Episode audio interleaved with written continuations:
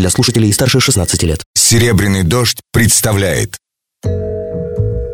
Ежедневно, по будням, в 21.15 по Москве. Специальный проект Николая Сванидзе «Тема дня за 60 секунд».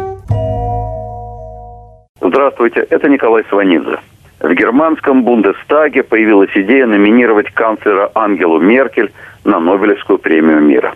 Подобное настроение роднят германский парламент с нашим. Не в том, что касается высокой оценки деятельности уважаемой фрау канцлерин, а в том, что касается нежной любви к своему начальству.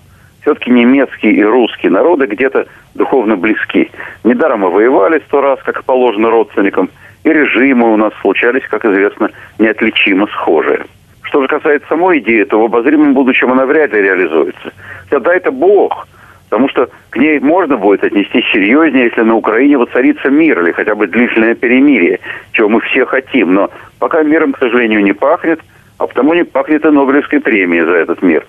Но есть и другая причина, затрудняющая рассмотрение этого приятного для германского лидера вопроса. Спору нет.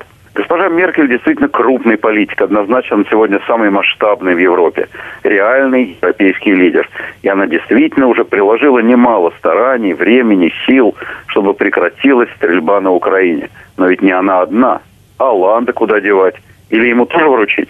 а Путина. Вот российские граждане, как я стоит из результатов вопроса, считают, что именно он главный в миротворческом процессе. На Украине на сей счет, конечно, иное мнение, на Западе тоже. А есть еще Порошенко. Как говорится в любимом фильме Ширли Мерли, много народу сиську просят, а премия одна. Проблема представляется практически неразрешимой. Вами был Николай Сванидзе. Всего доброго. Тема дня за 60 секунд. Специальный проект Николая Сванидзе на «Серебряном дожде». Слушайте завтра в это же время.